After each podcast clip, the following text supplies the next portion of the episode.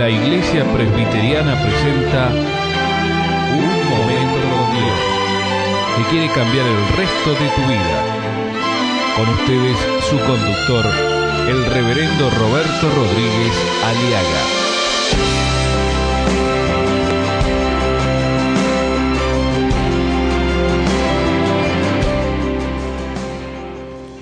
En Jesucristo hay algo especial. En este Cristo del Evangelio hay algo atrayente, cautivante y fascinante. Eso es exactamente lo que estamos viendo en esta serie de sermones, de mensajes. El Evangelio o la Biblia nos presenta un Jesucristo atrayente. Tal vez no atractivo, pero sí fascinante que cautivaba y cautiva todavía los corazones de los necesitados, de los que están sedientos de paz, de gozo, de vida, de perdón. Jesucristo es la esperanza de gloria. Y no me avergüenzo de predicar el Evangelio porque es poder de Dios para salvación, salvación a todo aquel que en Él cree. En Cristo Jesús, mi amigo.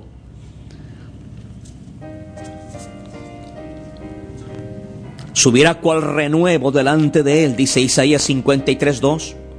Y como raíz de la tierra seca, no hay parecer en él ni hermosura. Le veremos más inatractivo para que le deseemos. Y Ageo capítulo 2, verso 7 dice eh, que vendrá pronto el deseado de las naciones. Hay millones de personas que ya deseamos que Cristo venga. Yo soy uno de ellos toda aquella persona que ha nacido de nuevo, que ha entregado su vida a Cristo, Cristo se ha convertido para él y para nosotros como el deseado.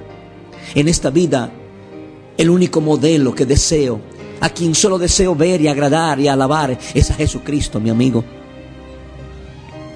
Los restos son cosas o espontáneas o temporales, pero mi Cristo es eterno. Anhelo verlo, anhelo conocerlo ¿No es eso su deseo, mi amigo? Si no es, es mi oración que después de este mensaje usted pueda entregar su vida a Jesucristo. ¿Qué hay de atrayente en Jesús? ¿Qué hay de atractivo en Él? ¿Qué es lo que fascina de Jesús? No es su talla ni su color, no es que sea un sex símbolo, no, no, no. Lo que Él tiene es que Él tiene vida. Él es la vida. Él tiene poder para perdonar nuestros pecados. Él tiene poder para cambiar nuestro lamento en baile. Eso le hace atractivo y atrayente a mi Señor. Es que Él murió por mí en la cruz, por usted, y vive para siempre. En uno de mis tantos pasajes que voy, estoy reflexionando, quisiera ver ahora cómo una mujer es atraído por el Señor, es cautivada esta mujer es fascinada por la presencia de Cristo. Le voy a hacer leer este pasaje y lea conmigo. Dice mm, Lucas capítulo 7, 36.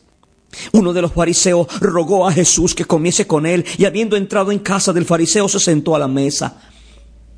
Entonces una mujer de la ciudad que era pecadora, póngale usted entre paréntesis, ramera o prostituta o mujer de todos y de nadie, al saber que Jesús estaba en la, a la mesa en casa del fariseo, trajo un frasco de alabastro con perfume. Y estando detrás de él a sus pies, llorando, comenzó a regar con lágrimas sus pies y los enjugaba con sus cabellos y besaba sus pies y los ungía con el perfume. Cuando vio esto el fariseo que le había convidado, dijo para sí, Dijo así el fariseo, si este fuera profeta, conocería quién y, qué clase de mujer es la que le toca, que es pecadora.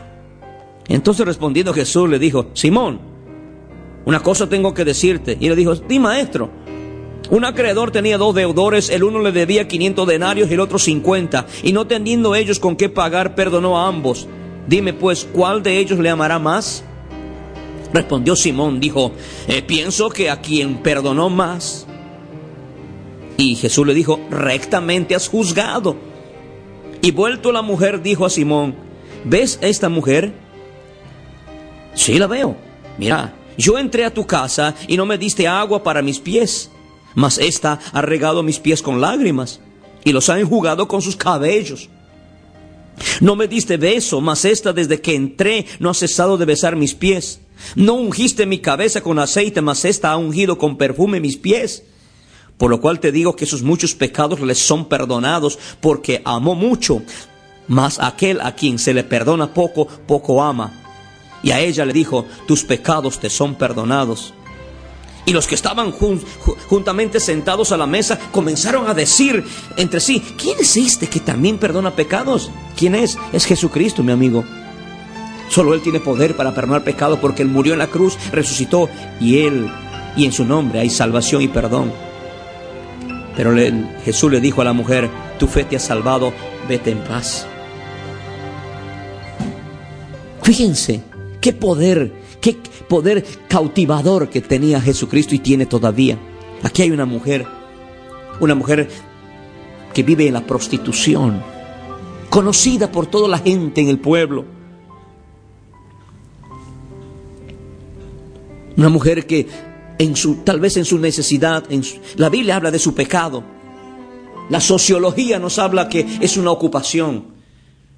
Hay mujeres que viven en la prostitución y se dan el lujo de decir, estoy laburando, es mi, es mi trabajo. Mi amigo, mi amiga, esto es para los prostitutos y para las prostitutas. Es pecado ante los ojos de Dios. Y tengo que ser sincero con usted. Es pecado. Es abominable a los ojos de Dios la prostitución. Pero Dios ama a esta prostituta aquí en la palabra pero no ama su pecado. Por eso Jesús la perdona. La sociología dice, eh, dejémosle trabajar porque es un medio de vida.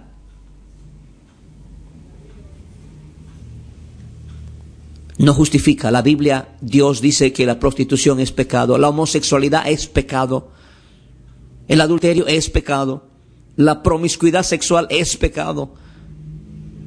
Y a lo negro negro, a lo blanco blanco.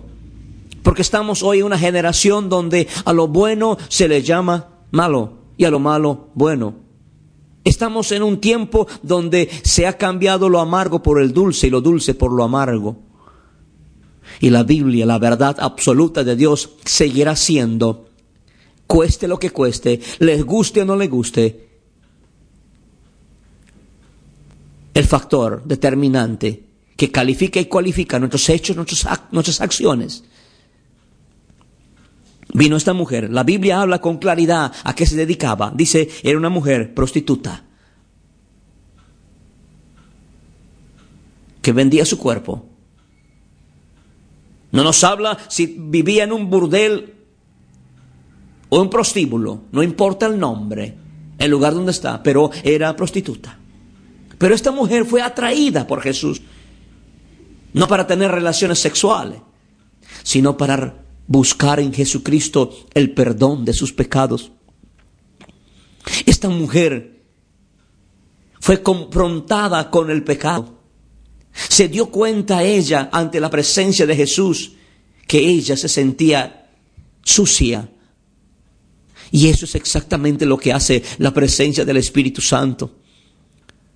Cuando una mujer prostituta empieza a sentirse sucia por dentro y por fuera y empieza a entender que lo que está haciendo es horrible, que no es un asunto, que no es un trabajo, sino que, es un vicio, que es una prostitución, que es una degeneración en su ser, esa persona es porque ya está convirtiéndose, empezando a venir a la cruz del Calvario.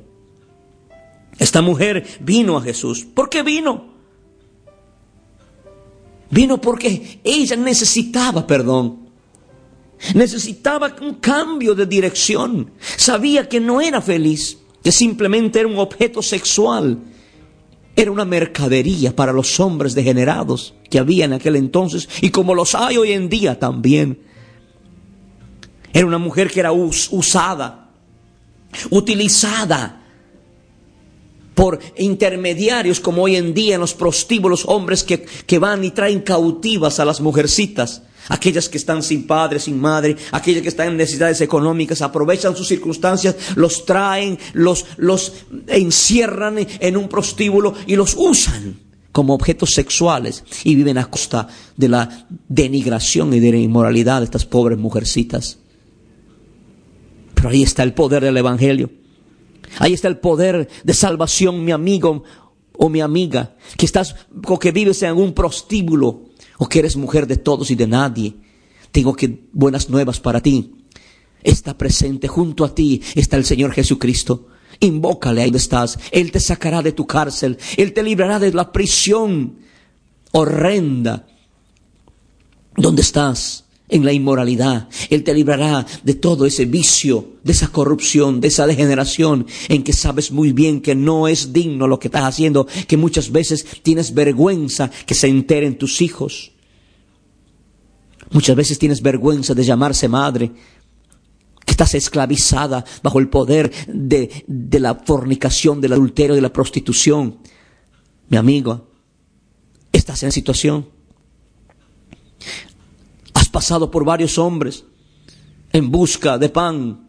Te has vendido como un objeto sexual. Eres un objeto sexual. Necesitas un Salvador que es Cristo el Señor. Dile a Jesús, ahí donde estás, Señor, vengo a ti. No tengo nada más que derramar mis lágrimas, Señor.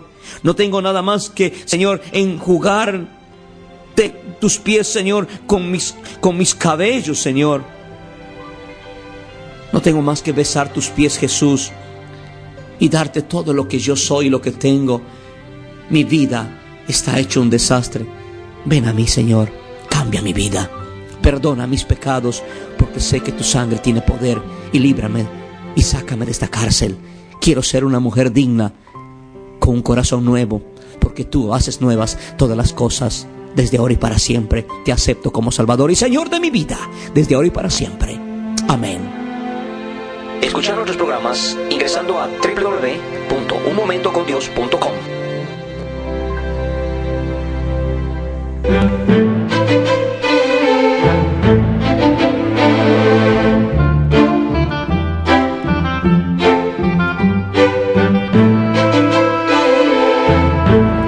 Esto ha sido Un Momento con Dios, presentado por la Iglesia Presbiteriana y te invitamos a sintonizarnos mañana en este mismo horario.